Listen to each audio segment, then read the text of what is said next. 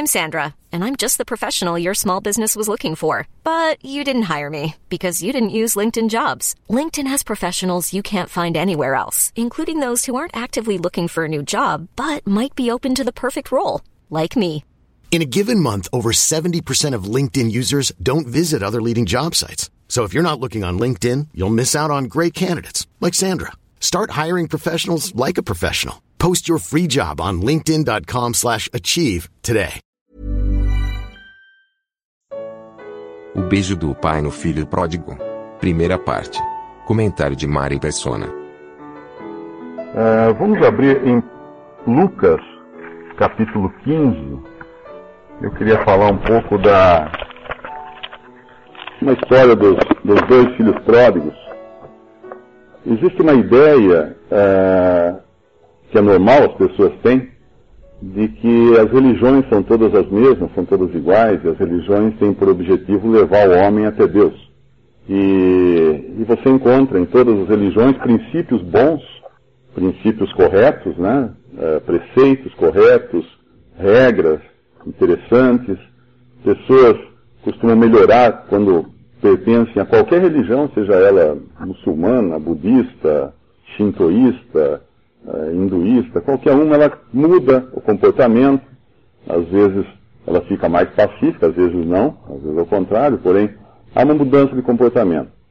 E muitas pessoas associam ao cristianismo as, as mesmas qualidades ou características dessas religiões todas que existem no mundo acreditando que o cristão também é uma pessoa que ele procura aceitar certas, certas regras de vida, os dez mandamentos, alguma coisa assim, e aí melhorar, e aí melhorando ele poderia um dia, quem sabe, uh, receber de Deus a salvação. Se algumas falam de nirvana, outras falam de paraíso, outras falam de céu, outras falam de reencarnação, ou alguma coisa assim, então uh, se enquadra o cristianismo também como mais uma religião assim. Porém, esse é um engano muito grande, porque o cristianismo ele se, ele se distingue de todas as fés, de todos os tipos de fé, de crença, de religião. E eu queria chamar atenção para esse ponto, o porquê ele é completamente diferente. O cristianismo bíblico, o evangelho dado na Bíblia, ele é completamente oposto, inclusive, ao que as religiões ensinam. E não estou falando aqui de preceitos, mas em princípio, a natureza da coisa em si.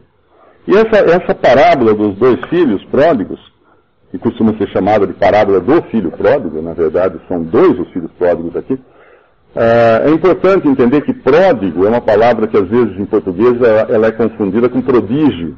Então alguém fala, eu tenho um filho pródigo, e outro fala, eu tenho um filho prodígio, e acham que é a mesma coisa. O filho prodígio é um filho inteligente, o filho pródigo é um filho gastador, é um filho esbanjador, um filho que quer gastar que quer jogar fora tudo que tem. E aqui nós temos dois filhos que são assim, dois filhos pródigos. Vamos ver no capítulo 15 de, de Lucas, o versículo 11 em diante.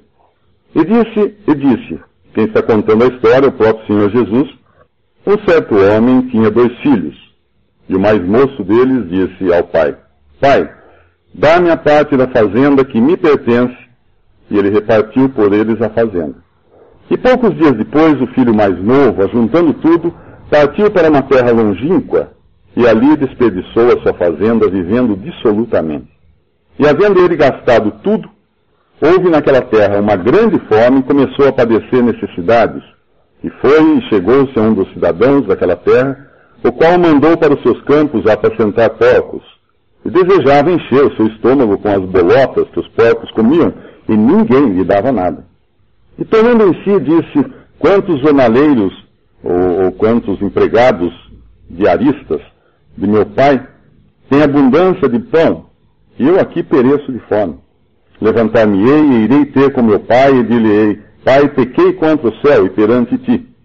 Já não sou digno de ser chamado teu filho. Faze-me como um dos teus jornaleiros ou diaristas. E levantando-se foi para seu pai. E quando ainda estava longe, viu seu pai. E se moveu de íntima compaixão e correndo lançou-se-lhe ao pescoço e o beijou. E o filho lhe disse, pai, pequei contra o céu e perante ti, e já não sou digno de ser chamado teu filho. Mas o pai disse aos seus servos, Trazei depressa o melhor vestido, e vestilho, e ponde-lhe um anel na mão, e alparcas nos pés, e trazei o bezerro cevado, e matai-o. E comamos e alegremos-nos, porque este meu filho estava morto e reviveu. Tinha-se perdido e foi achado. E começaram a alegrar-se. E o seu filho mais velho estava no campo, e quando veio e chegou perto da casa, ouviu a música e as danças, e chamando um dos servos, perguntou-lhe que era aquilo. E ele lhe disse, veio teu irmão e teu pai matou o bezerro cevado, porque o recebeu são e salvo. Mas ele, o filho mais velho, se indignou e não queria entrar. E saindo o pai, estava com ele. Mas respondendo ele, disse ao pai, Eis que te sirvo há tantos anos, sem nunca transgredir o teu mandamento. E nunca me deste um cabrito para alegrar-me com os meus amigos. Vendo, porém, esse teu filho que desperdiçou a tua fazenda com as meretrizes, mataste-lhe o bezerro cevado. Ele lhe disse, filho, tu sempre estás comigo, e todas as minhas coisas são tuas. Mas era justo alegrarmos-nos e folgarmos, porque este teu irmão estava morto e reviveu, e tinha se perdido e achou-se. Essa parábola, ela mostra três coisas fundamentais que são completamente diferentes no cristianismo. A primeira coisa é o conceito de pecado. O que é desobediência a Deus, o que é uma pessoa perdida, o que é uma pessoa que precisa de salvação. E é muito diferente daquilo que a gente normalmente aprende dentro do, das religiões. O segundo conceito aqui que é, é, mostrado e que também mostra uma grande diferença é a natureza desse pai, que na verdade, na realidade aqui, todos nós entendemos que é uma figura de Deus. E a, a natureza de Deus e o seu relacionamento com as suas criaturas, que também dentro da fé cristã é completamente diferente de tudo o que você possa pensar ou encontrar em termos de religiões. E a terceira coisa é como alguém se achega a Deus. Como alguém pode ser salvo? Como alguém pode ser resgatado do seu estado arruinado, seu estado de perdido, e passar para a condição de salvo? Porque numa coisa todas as religiões até concordam que o homem ele está aquém daquilo que ele deveria atingir. Então se você pegar um, um, uh, um hinduísta, ele acha que existem planos superiores que o homem precisa galgar chegar lá. Se você pegar qualquer religião uh, reencarnacionista, vai dizer que também você precisa reencarnar, porque você está sempre aquém daquilo que seria o ideal que alguns vão chamar de nirvana, de salvação, de céu, de paraíso, ou qualquer coisa assim. Então todos concordam nesse ponto. Agora, como chegar a Deus? Como chegar ao céu? Como ser salvo? Isso é um ponto importante que é completamente diferente dentro da fé cristã. Esse filho, esse primeiro, tem, tem dois filhos aqui, um filho mais moço um filho mais velho. Esse filho mais moço, chega um dia, ele simplesmente decide que ele quer sair, aproveitar a vida, fazer as suas descobertas, uh, decidir por si, por si só o que é certo e o que é errado, o que é verdade e o que é, o que é mentira. Ele quer descobrir a vida. Eu creio que muitos aqui já, já passaram por essa experiência de querer descobrir a vida, de experimentar as coisas. Né? Ah, eu vou, eu, eu vou decidir, eu, eu, deixa eu decidir por mim mesmo. Eu não vou querer saber o que meu pai pensa, minha mãe pensa, o que as religiões pensam, que, eu vou decidir, eu vou sair por aí, eu vou. E ele pede para o pai a parte que lhe cabe da sua herança para sair por aí. A princípio a gente lê essa, essa, essa passagem e não dá muita importância para um detalhe importantíssimo aqui. Quando alguém recebe uma herança, é porque o pai morre. Uma pessoa que tem um pai, o pai morre, ele recebe, daí divide, né, faz, faz a partilha dos bens, divide entre os herdeiros. Ao pedir a sua parte da herança, esse filho está mandando uma mensagem para o seu pai que é a seguinte: Pai, eu quero que você morra. Eu não quero mais você. Eu quero viver independente de você. Eu quero a minha parte da herança. Obviamente o pai não tinha morrido. E esse pai, aí entra um outro, um, uma outra questão muito diferente na, na, na relação de Deus para com os homens, olhando agora esse pai como uma figura de Deus. Esse pai tem uma reação que é incomum, até nesse, nessa época no Oriente Médio, que é onde se passa essa parábola, e é incomum, até na maioria dos pais. Esse pai não dá um carreirão no filho, não manda embora, não expulsa o filho de casa depois de uma afronta tão grande como essa, falando que quer a parte da herança dele. Eu não morri ainda, por que ele quer a parte da herança? O pai simplesmente acata o pedido do filho. Agora, um problema grande naquela época é que a herança, na verdade, era a terra. Era a terra, os camelos, o gado, as pessoas não tinham conta em banco, não tinham ações, não tinha dinheiro na poupança, não tinha nada disso. Eles tinham terras. No momento em que o filho pede a sua parte da herança, o pai tem que vender essa terra para dar a parte do filho, transformar em dinheiro ou em gado ou qualquer coisa que ande, né? Porque o dinheiro andava naquela época também, cabra era dinheiro, camelo era dinheiro. Transformar em alguma coisa que o filho possa levar embora. Uh, eu li em algum lugar que o costume naquele tempo era dividir, dar um terço para o filho mais novo e dois terços para o filho mais velho, não sei até onde isso é real. Mas mesmo que fosse dividir metade ou qualquer coisa assim, ele teve que dividir, ele teve que vender uma parte. Vendendo uma parte, ele perde. Ele passa a ter menos renda da sua terra. Se ele dividiu pela metade, ou se ele dividiu por três, deu dois terços por mais velho, não importa, ele vai diminuir também o rendimento dele. O pai perde ao fazer isso, ao acatar o desejo do filho. E o filho sai. O filho sai, a história é bem conhecida, como ele gasta tudo, né? Ele perde tudo, ele vai sentir uma falta muito grande das coisas, vai chegar um momento em que ele não vai ter nem o que comer e vai se alimentar das bolotas, eu acho que eram favas ou coisa assim, que os porcos comiam, ele vai comer comida de porcos. E vai chegar um momento em que ele vai cair em si, e ele vai dizer que a vida não é realmente o que ele queria. Só que agora ele não tem nada. Ele está em trapos, o pai vai vesti-lo depois, porque ele está em frangalhos, ele é um mendigo agora. E ele está em si e diz para si mesmo, quantos assalariados do meu pai, quantos empregados do meu pai, quantos diaristas do meu pai têm abundância de pão e eu aqui pereço fome. Levantar-me-ei irei ter com meu pai, e direi, pai, pequei contra o céu e perante ti, não sou digno de ser chamado teu filho, faze-me como um dos teus jornaleiros, dos teus, dos teus assalariados. Eu creio que muitos de nós já passamos por esse momento em que nós chegamos ao fundo do poço e falamos assim, realmente, não, não valeu a pena até aqui. Eu experimentei de tudo, eu fiz tudo, eu, mas eu não estou satisfeito, falta alguma coisa. A questão é que o homem, ele foi, ele foi criado, nós somos criados por Deus. E nós somos criados para ter um relacionamento com Deus.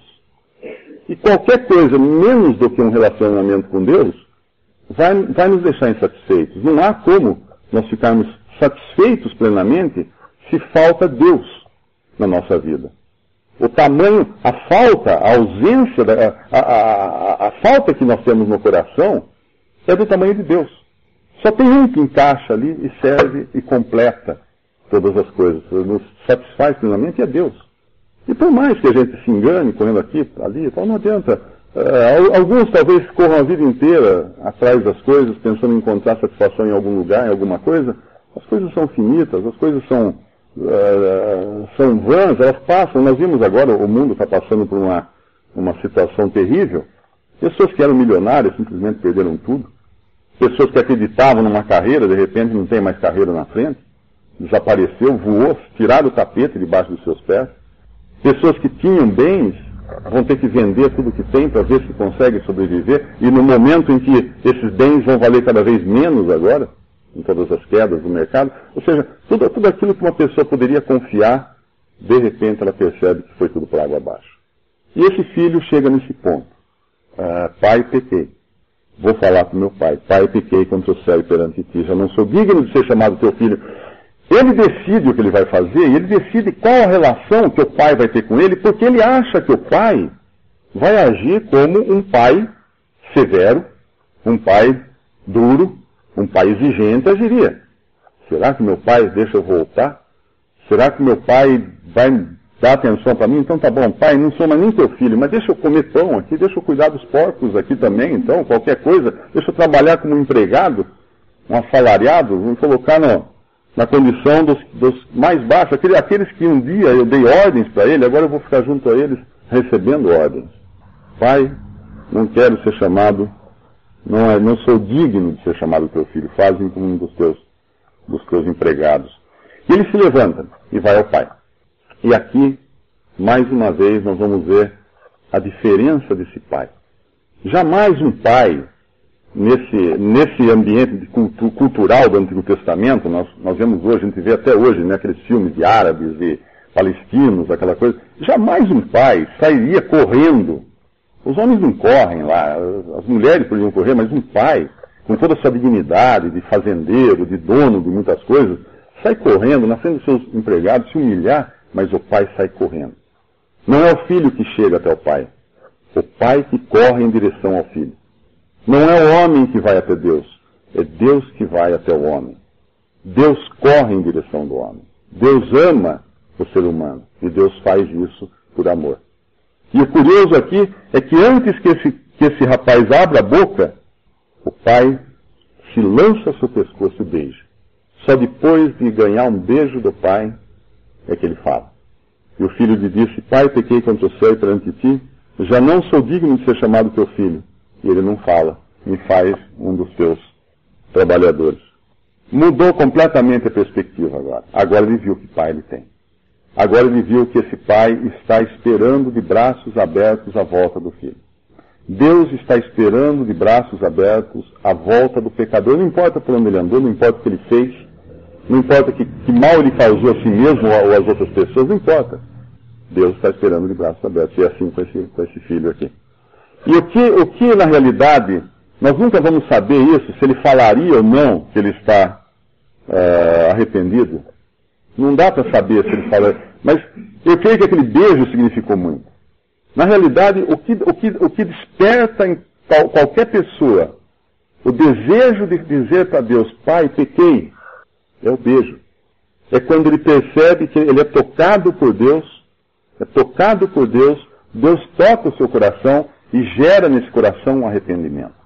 Uma pessoa pode até achar que um dia ele foi a, a Cristo, foi a Deus, se arrependeu dos seus pecados e falou, não, eu me arrependi, realmente aquele dia eu, eu decidi, tomei uma decisão firme e tal, e fui, falei com Deus, orei, alguma coisa assim.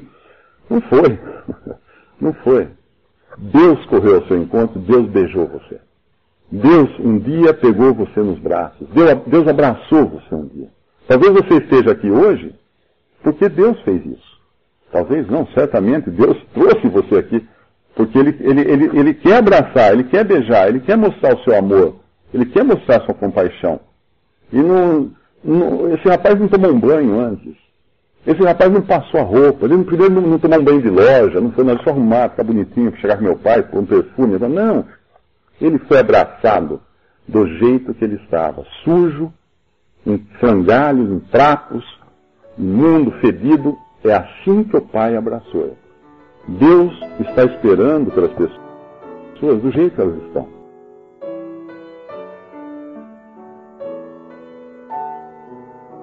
Visite respondi.com.br. Visite também 3minutos.net.